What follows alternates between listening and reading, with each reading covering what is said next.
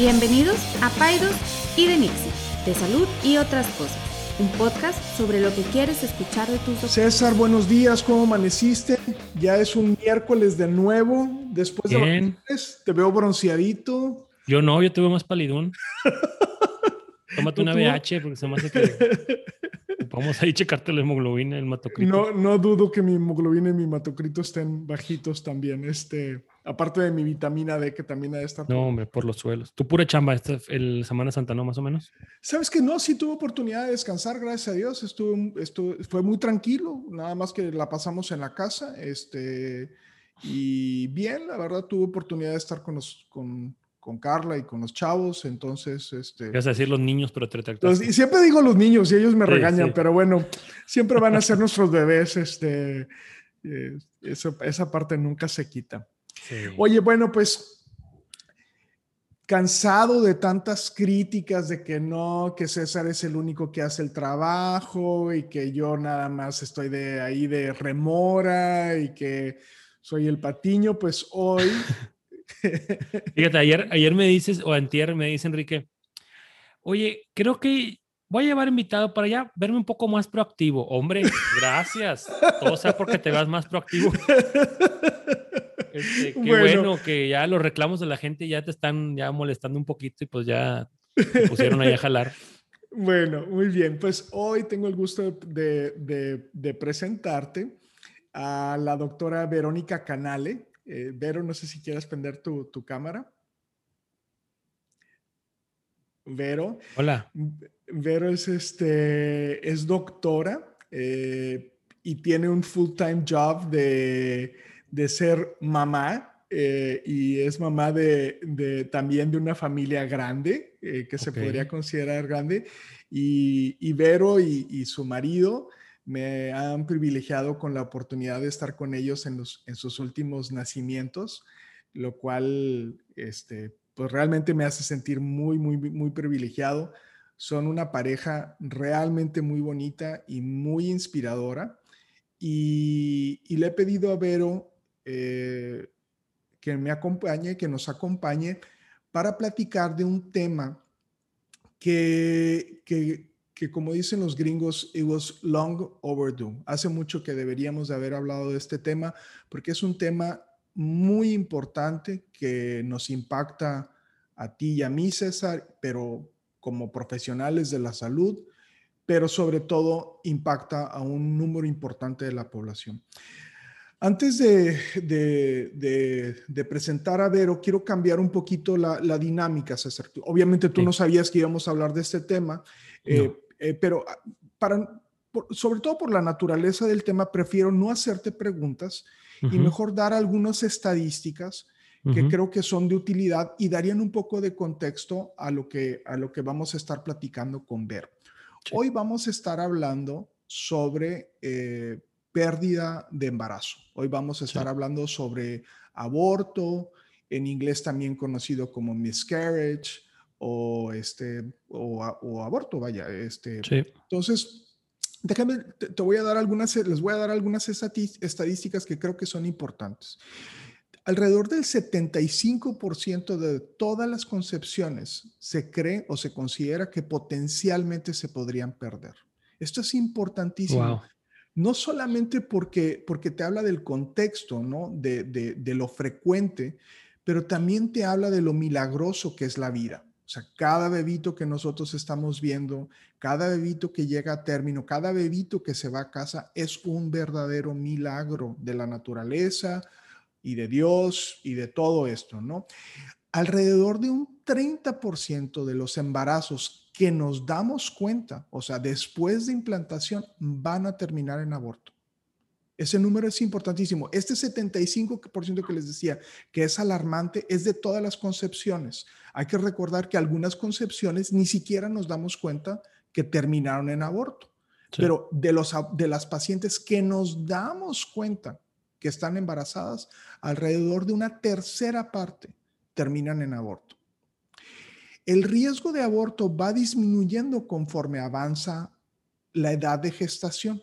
Entonces, al principio es muy alto y luego va bajando conforme van avanzando el embarazo y disminuye realmente como a menos de 1% después de la octava o la novena semana o después de que veamos frecuencia cardíaca, cuestiones de ese tipo, como estos pequeños hitos que vemos en el, ultrasonido, nos permiten identificar a aquellos pacientes que probablemente van a perder o, no van a perder a sus, a sus bebés o estas, eh, estas parejas.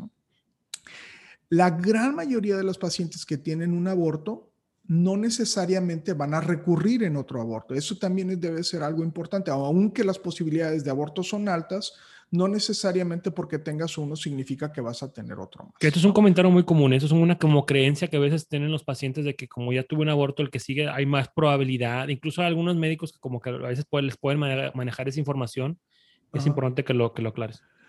Muy bien, y, y dos, dos, dos, cositas más, dos, tres cositas más. Uno es que eh, menos del 1% de la población va a tener una condición que se llama aborto recurrente. Y por aborto recurrente me, refiero a aquellas pacientes, a aquellas parejas que han tenido más de dos pérdidas. ¿Sí me explico? Entonces, esto es importante desde el punto de vista estadístico. Quizá hablemos un poquito más de esto.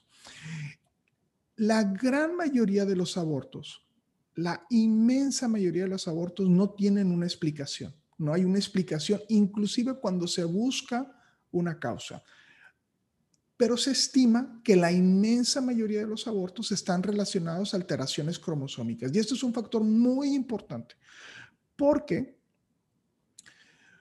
la gran mayoría de los pacientes piensan que cuando tienen una pérdida está relacionado a factores que no necesariamente tienen una relación causa-efecto. O sea, levanté algo pesado, eh, me pinté el cabello, eh, y muchas de estas cosas inclusive son perpetuadas por los servicios de salud, ¿no? Es, entonces he escuchado a proveedores de salud eh, decir comentarios como, chin, es que a lo mejor no tuviste suficiente reposo, cuestiones de ese tipo, que pueden contribuir a perpetuar este mito. Y por último, hay, unas, hay algunas encuestas que hablan, o sea, ya hemos establecido con esas estadísticas que es algo muy frecuente, lo cual no necesariamente lo hace más sencillo o más, no es consuelo. Sobre todo cuando te mencione lo siguiente, la gran mayoría de las personas, incluyendo las personas que han tenido bebés que han perdido, consideran que es una condición que es poco frecuente. Entonces, en consecuencia, hay como una disociación entre un evento que es muy frecuente y una apreciación de que es un evento que es poco frecuente. Entonces, las parejas que sufren esta situación habitualmente no son consoladas de manera apropiada o, no son manejadas de manera apropiada, acompañadas de manera apropiada. Y esa es la razón por la cual le he pedido a, Vero que, que, que nos ayude a abordar este tema. Vero, esas eran un, poquito las estadísticas que quería nada más mencionar, pero, pero Vero, me encantaría, yo sé que va a ser un tema difícil platicar, ¿no? Pero me encantaría que platicaras o que nos dieras un poco tu testimonio de qué ha pasado, tanto en lo bueno y en lo malo, ¿no? Y, luego que eso sea el pie para poder platicar de algunas otras cosas más. Claro que sí. Buenos días, ¿se me oye bien? Sí. Ah, muy bien. Pues nada, encantada de estar aquí. Es un tema súper difícil, o sea, te corrijo porque no es difícil, es súper difícil. Eh, sin embargo, ¿sabes qué? Creo que lo hace difícil, que es un tema no tocado. Lo que decías al principio, ¿no? Es un tema que, como duele mucho, pero no se entiende ese dolor, se ignora. Y entonces esa ignorancia que, que, que no solo está fuera de los que lo vivimos, sino a veces propiciada por nosotros mismos, esa ignorancia y ese eh, ponerlo como en un paréntesis como si no existiera, ya sabes, el, el, el elefante en la sala, hace que el tema duela todavía más, porque no se te permite manejar ese dolor, ¿no? Como es un tema que no puedes hablar, eh, es un tema que no existe, es un hijo que no tuviste, ¿no? Eh, pues ¿cómo vas a hablar de algo que no tuviste, de algo que no te pasó? Y el no hablarlo hace que lo cargues todavía más. Entonces, pues aunque duela y aunque a lo mejor yo que soy hipersensible, no frágil, pero sí muy sensible, mm, pues seguramente lloraré o no lloraré o se me cortará la voz o tal, y no me importa, porque creo que de repente nos toca hacer como, pues como un lucerito, ¿no? Como prender una lucecita para que muchas otras lucecitas digan, híjole, yo también estoy aquí, a mí también me pasó, ¿no? Es un tema muy común, como bien lo decías en las estadísticas, que más que estadísticas, pues ya sabemos que detrás de cada, de cada numerito eh, porcentual, pues hay mujeres, ¿no? Hay mujeres y hay papás que han tenido que enterrar a sus hijos o los han perdido en etapas tempranas. Y, y yo creo que vale la pena hablar de eso, ¿no? Ningún dolor se evita por ignorarlo o por enterrarlo, sino que encontrará su manera de salir de una manera mucho menos sana o mucho menos, pues, funcional para la familia, ¿no? Entonces, pues, lo que pueda aportar, encantada de la vida. No, yo sé, yo sé que como bien lo mencionas tú, es un tema muy complicado de que hablar. Yo siempre lo, siempre lo he mencionado, para mí, para mí es, es, es para, los, para cualquier médico realmente, ¿no? Eh, es, es muy difícil decir, no, puedo, no pude y no puedo hacer nada, ¿no? Sobre todo cuando es algo que, que, que realmente es, es eh, cuando tú tienes una alteración cromosómica de nuevo, es, es, algo que no puedes tú modificar, ¿no? Y es algo muy frustrante para los que somos, para los que nos dedicamos a la salud. Pero claro, o sea, el sufrimiento que nosotros pudiéramos tener es incomparable con, con, el, con, con esto, ¿no? Entonces, te daría un poquito de pie, ¿no? Tú tienes una hermosa familia eh, constituida por varios chiquitines y recientemente eh, te acompañé en una pérdida, ¿no? Me gustaría que hablaras un poquito más, un, poco de, cómo sucedió esto, quizá a lo mejor recordar un poco el, proceso, y no quiero ahondar en la herida, pero sí para ponerlo en el contexto, ¿no? Porque como muy bien lo mencionas tú, es un tema, eh, cuando se nos muere un adulto, y, ya, tuvimos un podcast sobre duelo, cuando se nos muere un adulto, aunque las, estas fases hemos aprendido que no necesariamente están perfectamente bien definidas, pero sin duda el, el, el, hecho de que alguien ya no esté con nosotros, el hecho de que ya no tenga vida, es el, es el proceso inicial, ¿no? Y como bien lo mencionas tú, en el caso de las pérdidas o de los abortos, se esconde o, no hay una, no hay algo tangible, no sé si me explico, o sea, eh, eh, y, yo siempre he dicho, aún en este concepto del embarazo bioquímico, que el embarazo bioquímico es estas pruebas de embarazo que salieron positivas, pero que, que nunca se vio nada en el ultrasonido, y pareciera que los doctores hasta minimizamos eso, Vero, decimos, no te apures, fue un embarazo bioquímico, no había bebé, yo, yo mismo he dicho eso, no, te apures, no había bebé, er, er, era, un cúmulo de células, como para tratar de minimizar algo o hacerlo menos... Eh, y, yo entiendo que lo, lo que mueve mi corazón es tratar de consolar, pero esas palabras no necesariamente consuelan porque estamos minimizando un algo ineludible que es una prueba positiva de embarazo que no concluyó en un bebito en casa, ¿no? Entonces hay una historia eh, que se perdió.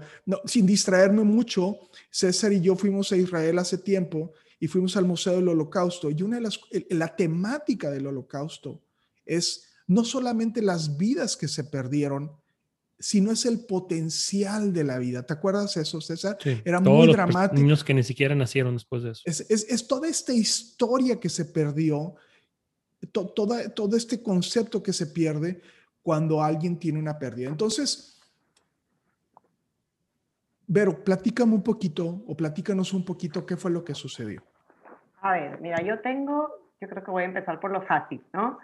Tengo tres hijos, los, los mayores, perfectamente sanos, embarazos perfectos, o sea, yo siempre, es más, rompía todas las reglas, tomaba café, hacía ejercicio, tal, tal, tal, todas las reglas, entre comillas, ¿no? O sea, las reglas que pensamos que, que, que, es prohibido cuando realmente, pues, no, no necesariamente lo es, ¿no?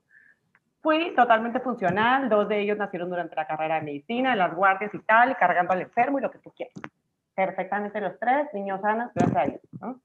Y después tuve un cuarto embarazo que justo fue como comentabas, Enrique, ¿no? O sea, fue un embarazo que yo tuve una prueba positiva en la casa, tenía cita contigo el lunes, que hubiera sido mi primer encuentro contigo, antes de eso vivíamos en otro lado y tal, y tenía cita contigo el lunes y el viernes previo a ese lunes tuve un sangrado súper abundante.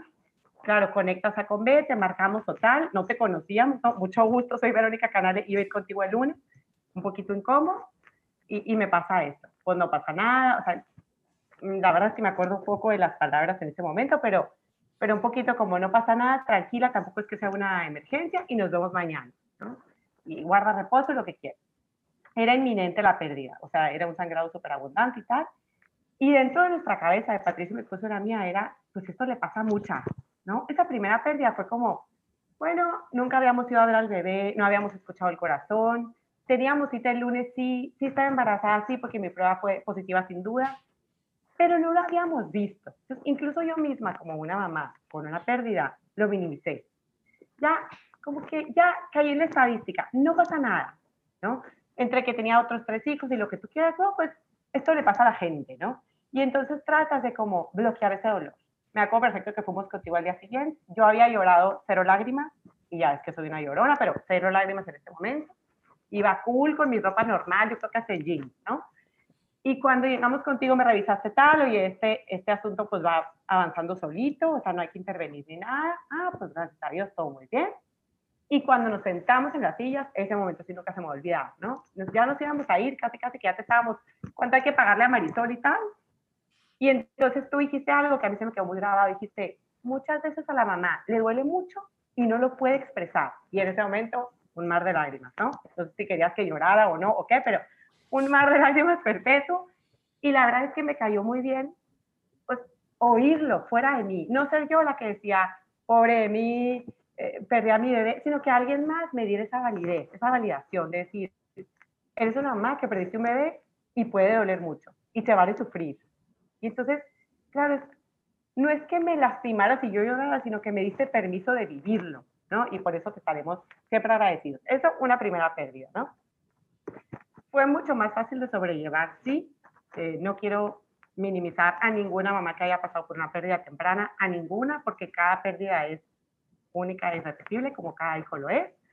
Para nosotros fue, fue sencilla. Yo creo que fue un duelo muy rápido, estábamos muy apareados y con hijos muy chiquitos y bueno, pues la vida nos ayudó y salimos del duelo pues muy pronto, ¿no? Después vino una cuarta hija, un quinto hijo, bueno, pues un quinto y un sexto realmente, ¿no? Eh, sanos, perfectos y tal, que aquí están en mi casa conmigo y lo que tú quieras. Y ahora sí, en septiembre del 2020, pues me, nos embarazamos, me embarazé otra vez del que vendría siendo pues mi sexto hijo en la casa y mi séptimo hijo en total, o mi séptimo embarazo.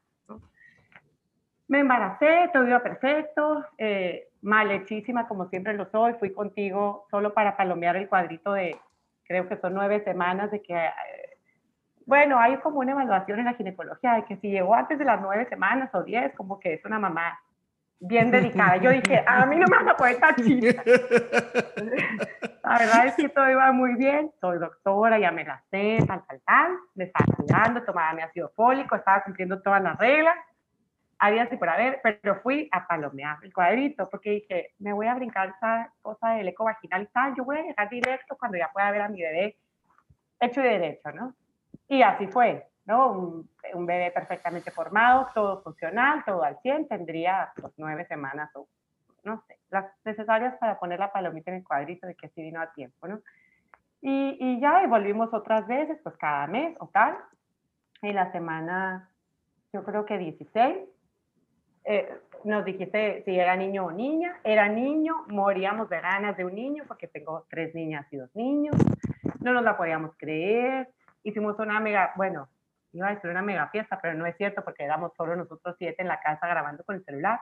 Pero bueno, el video más bonito de tu historia, o sea, grabando la revelación, porque no sabíamos tampoco nosotros que era niño y tal, y partimos el pastel y lo que tú quieras. Fiesta nacional. Fiesta nacional, el video lo mandé. Solo no lo mandé a Televisa porque no tengo contacto, pero fiesta nacional, ¿no? Eh, muy emocionados, la verdad. Los niños más que nosotros, todos lloramos los siete de alegría este, bueno, si Pato me estoy yendo, igual y voy a decir que no lloras y que te emocionaste mucho. Pero todos nos emocionamos mucho y ya está, 16 semanas, ¿no? O sea, yo ya, séptimo embarazo, pues un poquito panzona, ¿no? O sea, era muy evidente que estaba embarazada, como las locas emocionadas, me empecé a poner ropa de embarazo que me quedaba aguada y tal. Se atraviesa enero o tal. El punto es que el 15 de febrero, el día de la nevada, ¿se acuerdan todos? ¿no? Nevó. El 15 de febrero, lunes, el mundo se paralizó, este, tal, y yo tenía la cita contigo de las 20 semanas, ¿no? la, la que seguía. Yo, de veras, que mi panza seguía creciendo, ¿no? O sea, no sé si es la mente, no sé si, no sé qué sea, pero yo, de verdad, pantalones que hacía dos semanas me quedaban, ese lunes no me quedaban, ¿no? Eh, tanto que me tardé como en vestirme y tal. Pero bueno, llegamos contigo, me acuerdo perfecto que además como, como, como muy chistoso, como si ya supiéramos de alguna manera, porque Patricio llegó hablando mucho, cuando es una persona bastante seria, ¿no? Tú lo conoces. Llegó platicándote mucho, te platicó todo el gender reveal, que es niño, que no sé qué, que no vamos a tener que comprar, eh, o sea, que nos van a caber en la casa, en los cuartos, y yo nada me acuerdo de una verborrea bárbara, ¿no? Este, ya que estábamos ahí contigo. Pasamos, a la mesita de exploración o como se llame, al otro cuartito, pues donde está el ultrasonograma. Y, y entonces me acuerdo perfecto de haber, ya sabes, ¿no? La, el, el, típico momento del gel frío y el transductor, o caliente, me da igual como sea, ¿no? Y el transductor en la panza, ¿no? El, el aparatito este que para poder ver al bebé. Y entonces tienes dos pantallas en tu consultorio, una que ves tú y una que ven tus papás. Patricio viendo la pantalla de los papás y yo viéndote a ti, porque no dijiste una palabra. ¿no? A lo mejor, claro, para ti esto pasó entre paréntesis, pero para mí pues está súper vivo, ¿no? Ha sido al día de hoy el peor día de mi vida. Eh, vas a ver un bebé que está perfecto, o sea, acabas de ir hace un mes y estaba perfecto, ¿no? Y tu cuerpo sigue cambiando, o sea, estás al 100, ¿no? Es más, yo tenía celebrando dos semanas que, que ya no había tenido náuseas y vómitos, porque había vomitado todos los días. Que ahora que lo pienso, pues tal vez perdí las náuseas y el vómito porque tenía una disminución hormonal, no lo sé, ¿no? Eh, pero bueno, entonces traductor, Patricio seguía hablando, no me acuerdo de qué, pero hablando como de la emoción y que el niño, que no sé qué, y que, y que ya tiene nombre y que bueno, porque no teníamos nombre de niña. Él habla de hablar viendo su pantalla, ¿no? Y claro, viendo un bebé, pues, pues grande, ¿no? Un bebé grande, un bebé de, a lo mejor no de 20 semanas, pero sí de 18.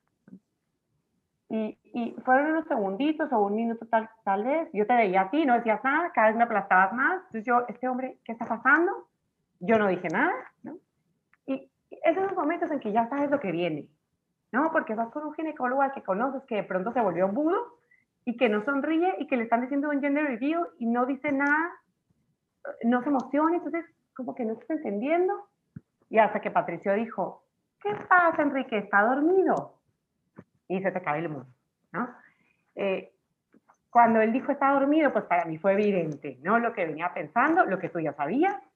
Eh, ya tú dijiste, bueno, me acuerdo que tú dijiste algo así como, lo siento mucho, no hay latido. Y se te cae el mundo. La verdad es que se te cae el mundo, no hay otra manera para ponerlo. Eh, yo no sé si entre más avanzado el embarazo sea más difícil, no lo sé. A mí me pasó a las 20 y a las 6 o Puedo decir que a mí me ha costado mucho más este embarazo, que fue a las 20 y pico semanas de gestación. Eh, y pues es lo que puedo decir, ¿no? O sea, eh, se te para el mundo, no, no has crédito, yo no dije una sola palabra. Me acuerdo que incluso nos dijiste así como, tómense un momentito, me voy a salir y ahí vengo. Yo decía, un momentito, ¿para qué? O sea, ¿qué está pasando? ¿No? Eh, entre que no entiendo, yo no había, no había llorado te fuiste, Patricia empezó a llorar, yo no entendía por qué me estás abrazando, o sea, quítate, que a mí no me está pasando nada, ¿no? O sea, yo he venido aquí a ver a mi bebé y mi bebé nace en junio. Y ya, que todo está muy bien, estamos aquí de febrero, ¿no? Pero bueno, pues ya, eh, eh, fue un momentito en el que yo volviste, me acuerdo que nos dijiste algo así como, están en shock y es normal. Yo todavía pensaba, estos se, se están volviendo locos, ¿no? O sea, aquí no está pasando nada, o sea, déjame, me vuelvo a poner mi ropa y, y, me voy a mi casa y ya está, ¿no? Y me empiezo a tomar las, las vitaminas estas que no me había tomado porque estaba vomitando, pues ya no estoy vomitando, ¿no? O sea, como que hay un lapsus en, en la cabeza que dice, esta realidad tan dolorosa a la que te enfrentas no puede ser real. No puede ser real porque te sientes incapaz de superarlo, ¿no? Bueno, pues para nosotros o para mí ese lapsus duró a lo mejor una hora o tal, ¿no? nos sentamos después contigo y aquí sí, yo creo que es por lo que acepté venir a platicar de esto, ¿no? O sea, esto que voy a decir, ¿no? Si hubo un factor decisivo para nosotros o, o un factor que incidió para que pudiéramos no, no hacer un cierre, pero dar los siguientes pasos cuando estás en esa etapa como de incapacidad de moverte y de respirar, porque de verdad que te duele respirar, ¿no? Fue tu actuación, Enrique, y no te quiero echar porras porque no quiero que se te llene la consulta, ni quiero que luego quieran ir contigo y no tenga lugar, eh, y tampoco nos viene muy bien que nos echen tanta porra. Pero la verdad es que, es que fue una realidad, ¿no? Porque nos sentamos en esas sillas, yo todavía estaba como catatónica, o sea, no entendía nada, y, y entonces, al menos yo sentí que tú como médico, más que ver, o sea, más que ser un profesional de la obstetricia que tiene todo el conocimiento del mundo y que tiene enfrente a dos pacientes, sentí que eras un humano que tiene enfrente a dos papás que están dolidos. Y, y es justo lo que se necesita en ese momento. No necesitas al experto, no necesitas al técnico que te diga el legrado, el no legrado, el parto, la inducción, la pastilla.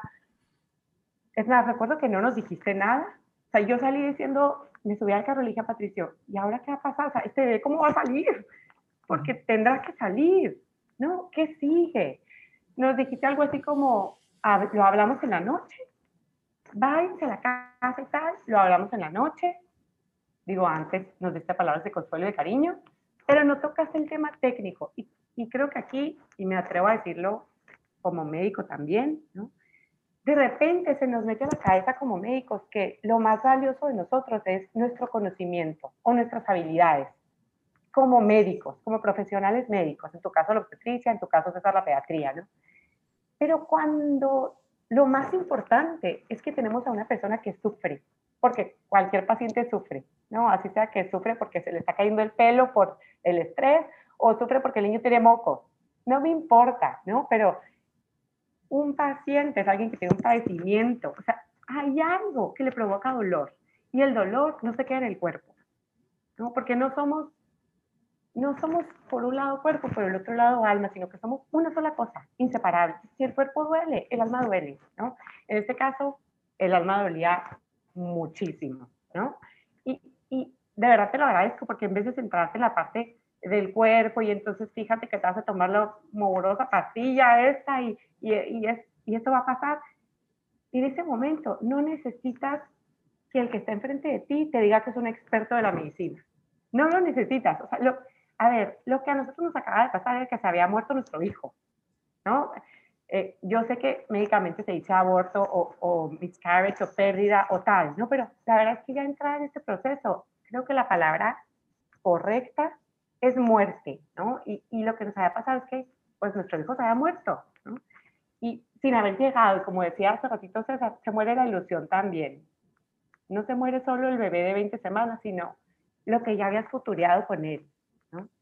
Eh, y entonces, claro, lo que más te sirve es alguien que diga, a lo mejor no entiendo tu dolor porque no lo he vivido, pero me duele que te duela. Y yo en ese momento así te sentí, ¿no? O sea, a este cuate que tengo enfrente, le importa que me duela, ¿no? Y, y nos dé un espacio solos y puedo llorar y, y, no está hablando de técnicas y de instrumentalidad y de no sé cómo se digan, sino de, oye, en buena onda, tómate un día y llora y háblame en la noche, ¿no? Y como eso, que creo que la mayoría no lo hace, aunque gracias a Dios no lo he tenido que experimentar más veces ni con más médicos, ¿no? Pero ahora que pues me he dado la tarea de leer libros sobre pérdidas y tal, de muerte, muerte perinatal. La gran mayoría de las mamás que han pasado por esto, los testimonios cuentan como esta, esa parte muy fría del médico, de cuando se les dio la noticia y, bueno, lo que sigue es el misoprostol y entonces no sé qué. o peor todavía que te diga, no te preocupes, te embarazas en la que sigue. No pasa nada. Te vuelves a embarazar. Es normal, como si fuera ¿eh? algo tan fácil. Exactamente. Es fácil de estadística, no pasa nada. Y, y, ese, ese quitarle la realidad de la muerte que estás viviendo hace que te quedes estancada. Porque el primero que me dio la noticia me ha visto con cero humanidad. ¿no? Para nosotros fue como un parte de agua. Pues después de ahí, pues, pues no sé qué decirte, o sea, ese lunes yo me asomaba por mi ventana y decía, es que hasta las plantas están muertas, o sea, hasta las plantas están muertas, ¿no? O sea, porque justo tuvo que ser ese 15 de febrero que nevó, que no había un alma en la calle, es más, me decía Marisol, la, su asistente, me decía, sí vas a venir porque porque todo el mundo nos ha cancelado, ¿no? Eh, no, pues sí voy a ir, no, tengo como más cosas que hacer, sí voy a ir, ¿no? Pero no había internet, no había nada, no había luz. Yo decía, claro, o sea, se me murió mi bebé y todo el mundo está resonando a consecuencia, ¿no? Así lo sentía yo. Eh, ¿cómo, cómo, ¿Cómo va a haber vida después de esto? ¿no?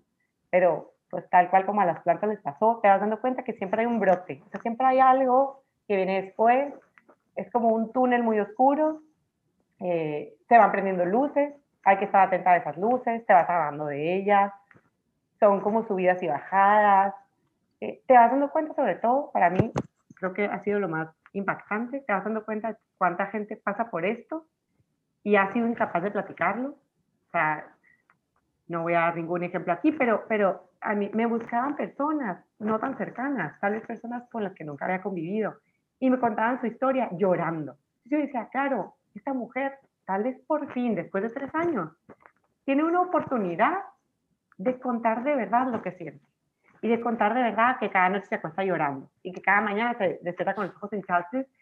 Dices, claro, ¿y por qué no han tenido oportunidad? Porque como el bebé no había nacido, se hace invisible. Y entonces ahí es donde tenemos que incidir. O sea, creo que para eso debe servir este tipo de pláticas o encuentros, ¿no? Para decir, pues que no haya nacido, o sea, que, que haya nacido en la semana 40 o en la 20 o en la 8, igual nació. Igual nació, porque sí nació, no está dentro de ti. Entonces, tuviste un bebé que nació y coincidió su muerte con su nacimiento, o se adelantó su muerte a su nacimiento. Pero es un bebé real, que nació y que tuviste y que, y que se te murió.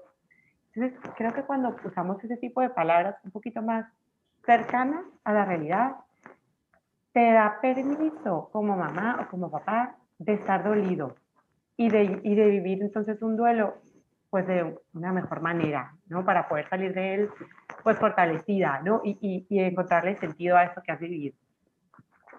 No sé si tengan alguna pregunta. No, no, eh, pero creo que te pregunté yo en, en algún momento y, y, creo que también vale la pena hablar de esto es, eh, yo siempre te he considerado a ti un ejemplo, tú, sabes, tú sabes que yo no soy una persona muy religiosa eh, y, siempre he admirado esa parte tuya religiosa, este, eh, que inclusive podría decir que hasta espiritual, ¿no? O sea, siento que gran parte de inclusive de tu dinámica familiar, de tu dinámica de pareja está cercana a este proceso religioso que ustedes viven.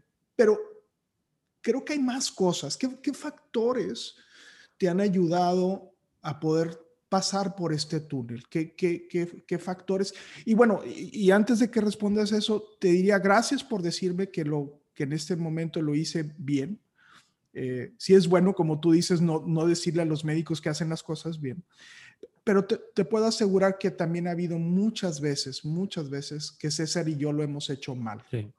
Es, es, es, este, es, eh, y, y, me, y me aterra y me duele y, y, me da ganas de llorar de todas las veces que no lo, que no lo he hecho bien, ¿no?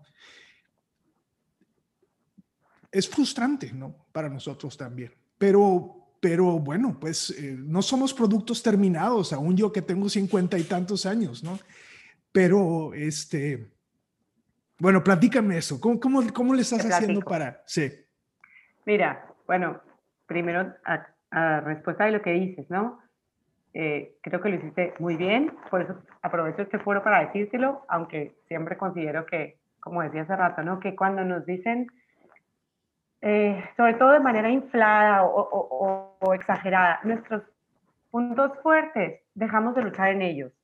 Pero, perdón si dije que era bueno no, no, mencionarlos. No, creo que es muy bueno mencionarlos solo con una justa medida, ¿no?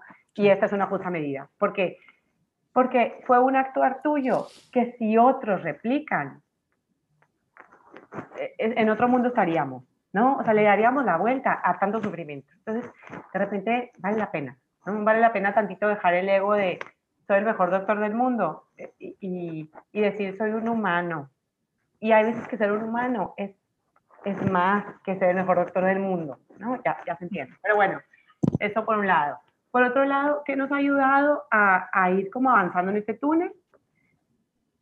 Mira, yo creo que sin duda la fe. O sea, tienes razón, yo no podría ver mi vida sin Dios, tal vez porque así me tocó crecer en una familia en donde Dios estaba siempre en el centro de la mesa, ¿no? Eh, o tal vez porque lo hemos ido reafirmando en el camino, o tal vez por las dos cosas, ¿no? Pero desde mi perspectiva y mi visión de la vida, eh, yo no concibo un mundo sin Dios. No entendería dónde empezó, ni siquiera el universo, ¿no? O sea, no entendería el Big Bang sin un actuar, no entendería tanto orden, no entendería la naturaleza, no entendería, no la podría entender de manera arbitraria, como actos al azar que se van concadenando y tal. Ah, esa idea a mí no me termina de satisfacer, ¿no? Entonces, incluso siendo tanto Patricio como yo, personas de ciencia. muy de ciencia, ajá, y, y incluso un poco críticas, críticos los dos, eh, pues es lo que más nos hace sentido, ¿no? Pero llega un punto más allá del sentido que es algo que tienes adentro de ti. Ya no se queda en la lógica. El, el, el, creer o no creer en Dios no es una cosa de creencia, porque no se queda en la cabeza. No, no es de conocimiento y tal, sino que es una cosa que se siente, ¿no? Es como, pues, ¿cómo sabemos que tenemos alma? Pues porque sentimos que somos más que cuerpo.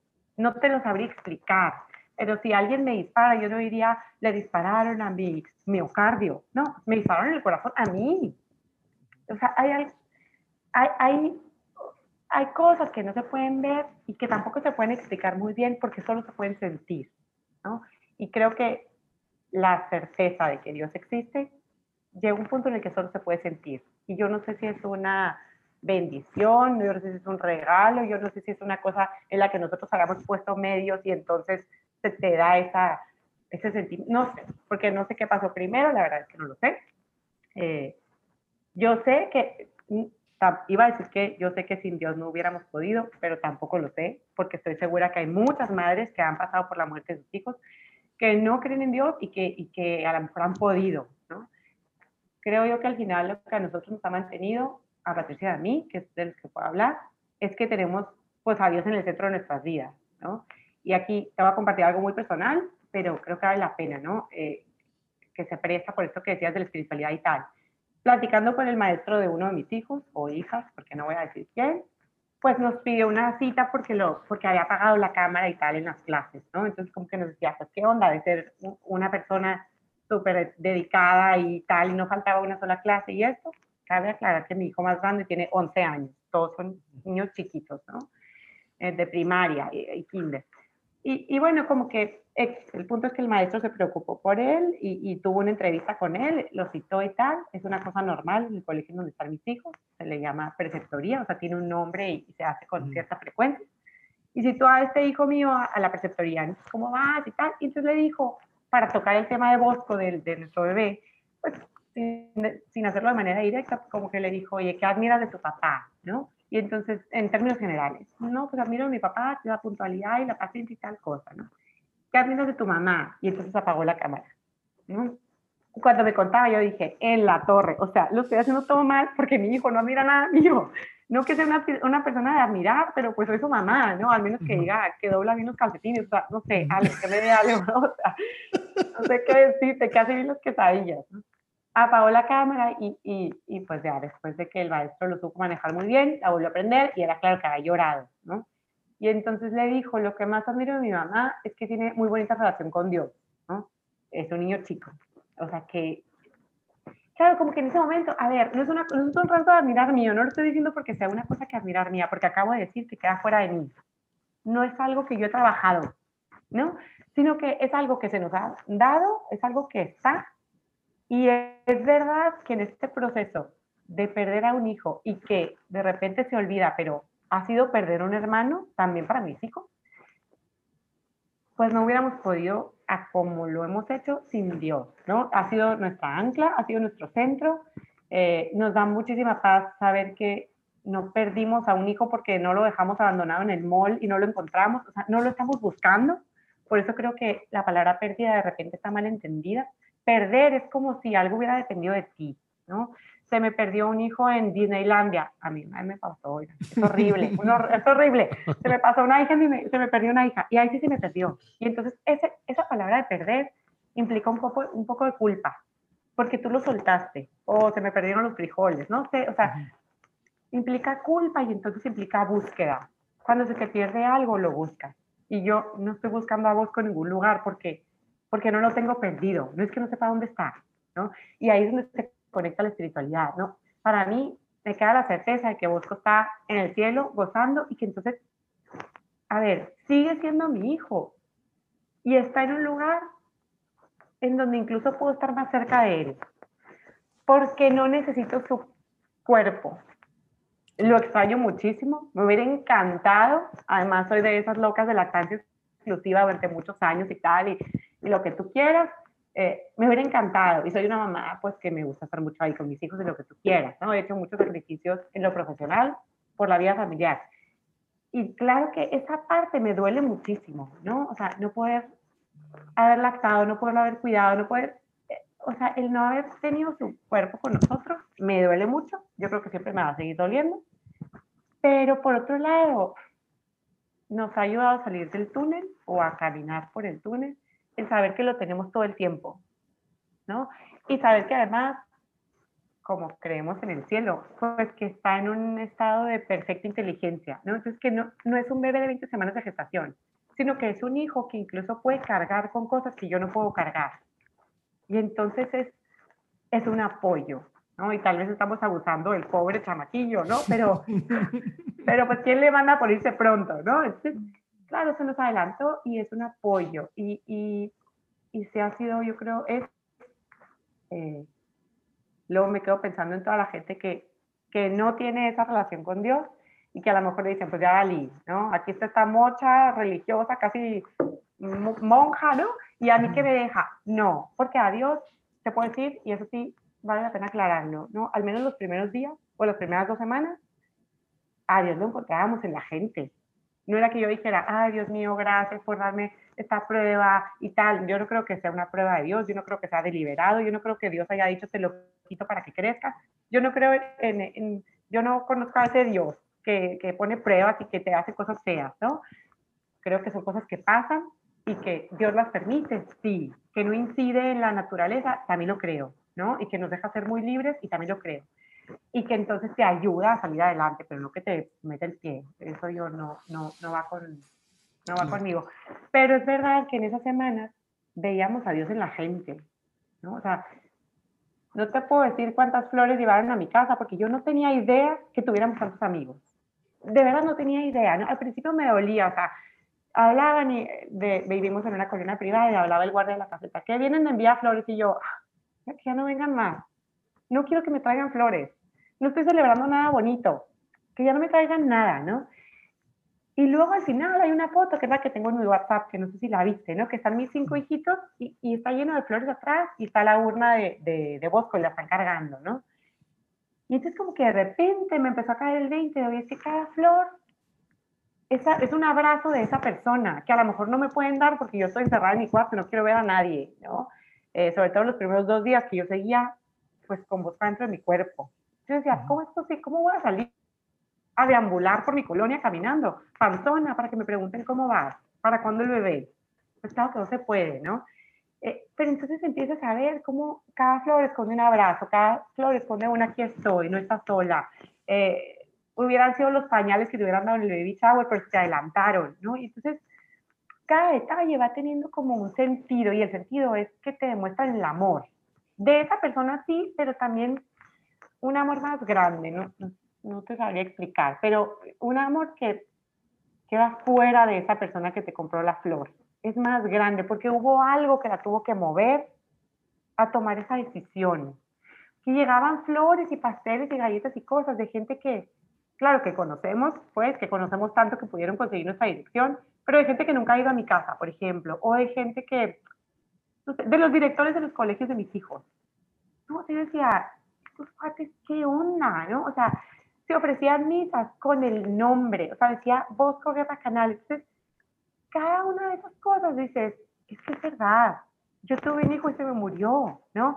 Y hay alguien que a lo mejor está lejos, lo suficientemente lejos como para que no me pueda llamar o no le abra yo las puertas de mi casa porque sería muy incómodo, ¿no? Porque no nos conocemos bien, pero que se le remueve algo. Sea, que la vida de Bosco, por cortita que haya sido, los llevó a ser mejores, los llevó a salir más de sí, a pensar más en el otro, a implicar, a complicarse la vida, a conseguir mi dirección, ¿no? Y yo creo que incluso si hay que dar a la vida de mi hijo, ha valido la pena, ¿no? O sea, una persona que no ha tenido que estudiar, hacer, ni decir nada, y que ha movido a tantos corazones por el solo hecho de ser, o sea, solo fue mi hijo, pues es más grande que yo o que, muchos de nosotros, ¿no? Porque a lo mejor aquí estamos, hable y hable y dice y dice y enseñando y, y, no hemos logrado tocar tantas vidas. No sé si, porque al final lo que entiendo es que valemos por lo que somos, no por lo que hacemos, mucho menos por lo que tenemos, ¿no? Y nos, nos muchas veces teniendo y haciendo y dejamos de ser, o de ser mamás, de ser hermanos, de ser hijos, eh, de ser médicos, de ser abogados, de ser lo que tú quieras, ¿no? Y nos distraemos teniendo cosas y, y haciendo mucho, cuando no es lo que nos, creo que no es nuestra misión en la vida. Claro. Pero bueno, eso es lo que nos ayuda. Claro, claro. Oye, pero digo, primero que nada, te agradezco mucho el, tu testimonio, lo que nos platicas, creo que le va a resonar y le va a dar mucho, le va a hacer mucho sentido a muchas mujeres que nos escuchan y a muchas familias y padres que nos escuchan que han pasado por lo mismo, que es algo súper común. Creo que lo has ejemplificado de una manera muy, pues muy bonita y muy puntual de, de, cómo ha sido tu proceso, que estoy seguro que no sé si ya terminó o a lo mejor es un proceso que nunca termina seguramente. Eh, es un proceso constante. Y pues bueno, e, es, el escuchar qué te ha ayudado, qué te ha motivado y todo, eh, pues la verdad es que le, le, va a ayudar a muchas, a muchas de las personas que nos escuchan. Eh, como bien dices, tuviste dos pérdidas, o dos, dos, dos veces que nacieron, o dos veces que murieron, y, y la segunda fue más difícil porque obviamente, y está bien descrito, cuando ya hay todo un apego mucho más prolongado con, esa, con ese ser, con ese bebé, ya tenía nombre, ya habían hecho el gender reveal, ya habían hecho planes, iba a ser un hermanito más, ya le estaban agar, este, arreglando su cuarto, su ropa, todo eso hace que sea más difícil, ¿verdad? O sea, mucho más difícil, no igual o menos o más válido que el, que el otro bebé que no nació, pero eh, sí, sí más difícil. Y eso, eso hace, y también hay toda una expectativa social que va de, que, que va de, de, la mano, ¿no? O sea, tú lo compartiste con medio mundo, nomás faltó Televisa, como bien dijiste, hay toda una expectativa de, de, de, la familia, de los amigos y mucha también como presión de la comunidad a que compartamos todo lo que se pueda de este bebé que todavía no nace y que todavía le faltan 20 semanas para que nazca. Entonces también lidiar con esa presión, con esa presión social, que a lo mejor contigo no fue mucho tema, pero no, no sé, ahorita nos platicas, digo, nos quedan algunos minutitos ya, pero lidiar con esa presión social de que ya había toda una, una expectativa, incluso puede ser igual, sin, sin minimizar ningún caso, pero a veces, por ejemplo, cuando fuera el primer bebé, por ejemplo, también puede ser toda una presión más todavía eh, difícil para la familia cuando toda la comunidad está sobre de ti eh, eh, de un bebé que, nunca, que, que no llegó y, y, que se nos adelantó antes de tiempo. Entonces, quisiera preguntarte, en, en, en nuestra comunidad, ¿tú, tú, tú, tú qué, qué, qué, consideras o qué opinas que, qué papel juega la presión social de la familia, de los amigos. Yo sé que en tu caso fue de mucho apoyo y todo, pero ya cuando, ya cuando había el proceso arrancado, pero cuando te da la noticia, Enrique, y, ¿qué, ¿qué, tanto papel juega toda esa comunidad que ya está sobre ese bebé que todavía ni siquiera había nacido? Mira, aunque no fue un papel central ni muy relevante, sí juega un papel, ¿no? Tanto que te digo, a mí me costaba viviendo en esa colonia privada en donde Todos nos vemos las caras, ¿no? Eh, eh, dos días no pude salir. Digo, no, no que tuviera que salir a ningún lugar, pero una vecina me trajo, por ejemplo, sopa o no me acuerdo, traía un platón con comida al día siguiente y yo estaba en la cocina y cuando la vi pasar, como niña chiquita me agaché, o sea, me escondí, me escondí abajo de la trastes, obviamente me veía, ¿no? Y, la persona que me ayuda le dije, sal tú porque, me, o sea, en cuando la vi, como un resorte, ¿no? No quería que me vieran, entonces sí juega un papel. para mí fueron dos días porque, porque vos conoció hasta el 17, que luego es otra historia muy bonita porque ni siquiera llegué a la inducción, ¿no? que, o sea, pues así se me acomodó. Yo estaba bloqueada por pasar por ese sufrimiento, se me hacía la cosa más horrible del mundo tener que pasar por un parto sin una ilusión, o sea, sabiendo que, que es me muerto, ¿no? Y, y me iba a tomar la pastilla esta a las 4 de la mañana y mi bebé nació a las 2.30. O sea, empecé con sabor solita, ¿no? Eh, bueno, pues ese es un regalo que nunca voy a poder dejar de agradecer. Y así como el parto, algo que yo veía tan negativo, al final le pude poner cara, lo pude cargar, tengo N mil fotos. Eh, pero bueno, eso es otra historia, es otro tema, ¿no? A lo que me dices, porque ya, ya me fui para no sé dónde, es que sí pesó, te puedo hablar de mi experiencia, sí pesó un poquito sobre todo mientras seguía pues embarazada, ¿no? Eh, me daba mucho miedo que alguien me preguntara, que alguien no supiera y me preguntara, ¿cómo va tu bebé? ¿Qué onda? No, aparte, soy de esas que, que va saludando, o sea, soy de esas como si fuera gringa, ¿no? que, buenos días, buenos días, ¿cómo estás? ¿no? Voy pasando y voy saludando. Entonces, decía, claro, voy a pasar y me van a decir, ¿cómo vas? ¿Para cuándo? Eh, eh ¿Esto siempre que fue? ¿Niño niña? ¿No? Y tal. Eh, esa parte era una idea que yo pensaba que iba a ser muy difícil. Al final es que te das cuenta cómo, cómo la gente le resuena tanto tu dolor que encuentra maneras de ayudarte. En, en, este caso en concreto, una vecina me escribió y me dijo, ¿sabes qué? Me tomé la libertad de borrarte del chat de vecinas y les dije a todos lo que habías pasado, porque creo que para mí, o sea, ella me decía, ¿no? Creo que para mí sería muy difícil que me vean pues con el abdomen grande y me pregunten por un bebé que, que ya, que ya se me murió estas, esas pequeñas luces que tenía la gente alrededor de mí, aunque no fueran tan cercanos a nosotros, ayudaron mucho, se nos adelantaron, entonces me evitaron muchos dolores. ¿no? Esto, esta tontería de borrarme el chat y decirles, al final significó una cosa muy bonita, ¿no? porque yo no tuve que salir expuesta pensando que alguien me iba a descubrir el dolor, porque ya sabían que yo tenía un dolor muy grande, ya no me lo tenían que encontrar. ¿Cómo decirse? ¿no? Sí fue difícil, sí pesó, eh, creo que pesa más cuanto más chica esté la mamá. O sea, yo ya pues voy a cumplir 35, a lo mejor vas creciendo un poquito en, madurez, un poquito, y te importa un poquito menos, eh, pues, lo que piensen los demás, ¿no? Eh, creo que si eres más chica y estás muy metida en redes sociales y posteas cada, cada minuto, pues seguramente tendrá un peso mayor. Claro.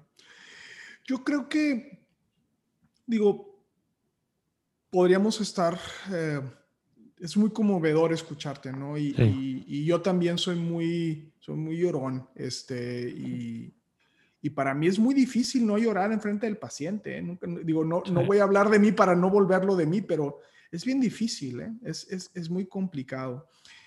Yo creo, una de las preguntas que te iba a hacer, y para no extendernos mucho, es, es creo que debemos de, llevarnos varias cosas, ¿no? Yo, yo definitivamente creo que una de las cosas en las que sigo aprendiendo es mi uso del lenguaje. Creo que el lenguaje es muy importante, ¿no? Este, eh, utilizamos palabras que pretenden esconder la verdad, ¿no? O, lo ineludible.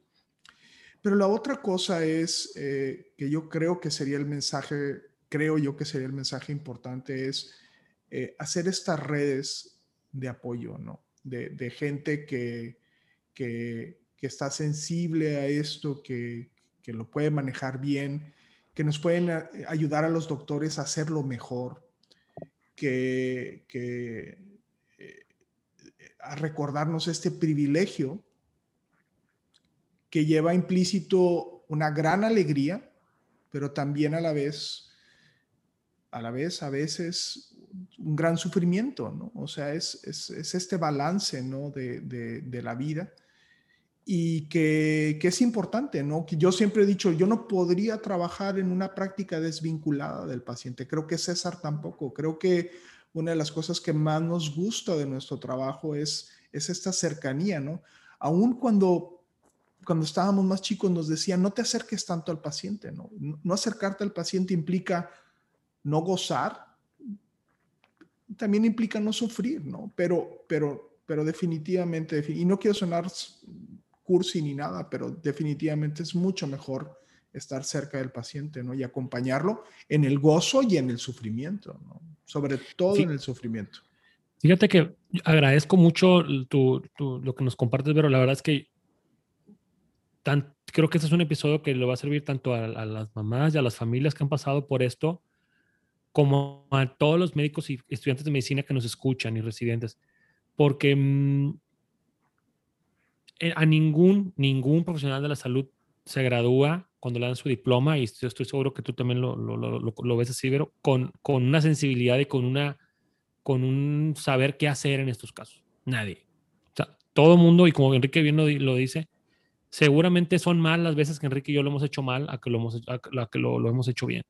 Y, esto, y, y, testimonios como el que tú nos compartes y, el interés que tenemos por, por, por hacer las cosas bien en cuanto al, desde el punto de vista humano, desde el punto de vista de la empatía, de la comprensión, eh, del lenguaje que se utiliza, pues parte es el aprendizaje de, los casos que nos pone la vida, pero también de, los casos como los que tú nos, como, como el que tú nos compartes. Entonces, eh, hay todo un, un aprendizaje y una curva de aprendizaje importantísima en los profesionales de la salud para saber cómo manejar estos temas de una manera pues que sea la, la, más llevadera para el paciente y que, y que podamos eh, pues, hacer que el paciente se, se escuche, se, sienta, comprendido, escuchado, eh, y eso es, es, bien difícil. Lo fácil es lo técnico y lo médico, ¿no? Lo difícil es esto. Entonces, te agradezco mucho que, que, que nos compartas un poco, creo que va a ser de mucho beneficio para todos y creo que parte de lo que hace rato decías del, del, del pues del, de la misión y de lo que ha logrado Bosco, con, como tú dices, solamente por ser, también va de la mano esto que es, es, es, es poder enseñar un poquito de lo que tú viviste para que personas de la salud como Eric y como yo podamos aprender un poco. Muchas gracias. Sí. Pero, no, dale, dale. Mande, perdón. No, no, no. Te iba a decir que, que, que yo creo que para finalizar, yo creo que una de las tareas que, que, que tú y yo vamos a tener seguramente eh, es que, y, se lo debemos a Bosco, es que seguramente va a haber más mamás que nos van a buscar para que nosotros podamos hablar con ellas o, o, o, al menos de decirle aquí estamos, ¿no? Para, para escucharte y para, y para abrazarte de manera virtual y si se puede personal. Eh, yo, yo sé que, no, no, no sé si tienes Instagram, ¿tienes Instagram tú? Estás tan ocupada que, que no puedes con el Instagram. No, no, sí tengo. Y, y, y, de hecho soy, o sea, después me fui un poquito al lado de la medicina y soy terapeuta familiar. Ok. Entonces, un poquito ya estoy en esos y tengo un Instagram como de esos temas. Vero bueno, bajo canales, quien quiera. Vero con bajo canales, este, yo creo que vale la pena como una tarea que nosotros hagamos esta red de, no sé si la palabra sea apoyo, pero una red de, personas que aquí estamos y, platiquemos y, todas estas personas que han sufrido lo que, lo que tú has sufrido y que han aprendido lo que, han, lo que tú has aprendido, creo que vale la pena eh, platicarlo. Estoy contento. Eh, estoy contento. Esa es la palabra que utilizaría. Este, Vero, me encanta verte. César, eh, el podcast para mí sigue siendo esta parte donde me junto con amigos para platicar de cosas que, me apasionan y que, me mueven el corazón. Y, este sin duda ha sido otro podcast igual que me ha tocado el corazón y, yo les agradezco sobre todo su amistad y, a los que nos escuchan, pues, pues ya saben, ya, ya tienen el, Instagram de Vero para que, para que nos, y el mío y el tuyo. la conversación para continuar esta conversación, que es muy importante tenerla ahí porque es mucho más frecuente de lo que nos imaginamos y es necesario eh, que hablemos del tema, ¿verdad? ¿Verdad, Vero? Totalmente. Coincido al 100. Creo que también cuando te toca vivirlo y atravesarlo, pues sin querer queriendo te vuelves una pauta para las que sigan después de ti o las que estuvieron antes y no han, no pudieron encontrar esa conexión con alguien más o ese apoyo y se siguen sintiendo solas, ¿no? Y, cargando algo que nadie les ha dicho que se vale que, que suelten y que les duela, sino que lo cargan como escondidas y entonces a lo mejor se enferman de otras maneras. Eh, vale la pena, yo puestísima, si luego en el Instagram hacemos un live, no sé cómo se llamen, eh, o lo que sea, ¿no? Pero luego son de esas cosas que dices, yo estaba aquí y decía, le voy a decir que amanecí mal, que, que me cayó mal algo. O sea, es, es, broma y no, ¿eh? Pero, o sea, claro, antes de empezar a, hacer el podcast, estaba sufriendo. Dije, es que voy a estar llorando todo el tiempo con el moco escurrido.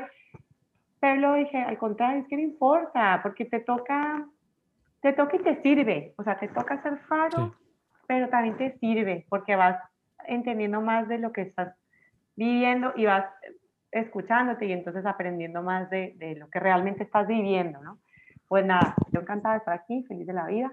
Este, pues nada, muchas gracias. Muchas gracias. No, Vero, muchas gracias. Este, y bueno, pues no nos despedimos, seguimos esta plática y, y de nuevo les agradezco mucho y, y gracias, gracias a, a los dos por, eh, por, por, ser pacientes conmigo también. No, pues muchas gracias, Enrique, por, por, por traernos este tema a lo mejor otros 20 episodios y luego ya traes otro tema, ¿verdad? menos. no te creas. No, pues muchas gracias a todos. Vamos a continuar la conversión ahí en, en Instagram, en, en, en, arroba DR Saldívar, arroba pediatra César Lucio, en el Instagram de Vero que ya platicamos. Este, vamos a seguir por ahí. La, seguramente va a haber muchos testimonios como el de Vero que vamos a tratar de visibilizar eh, en, en, lo que, en lo que podamos, eh, experiencias, eh, consejos que nos quieran dar de cómo llevar este proceso, también bienvenidos y vas a ver que va a ser, va a ser una conversación muy rica esta semana. Muchas gracias a todos y nos vemos la próxima. Gracias a todos, Vero. Gracias. Muchísimas gracias. Bye. A usted. Ninguna opinión o consejo de nuestros anfitriones o invitados sustituye la valoración médica o representa a nuestra institución universitaria.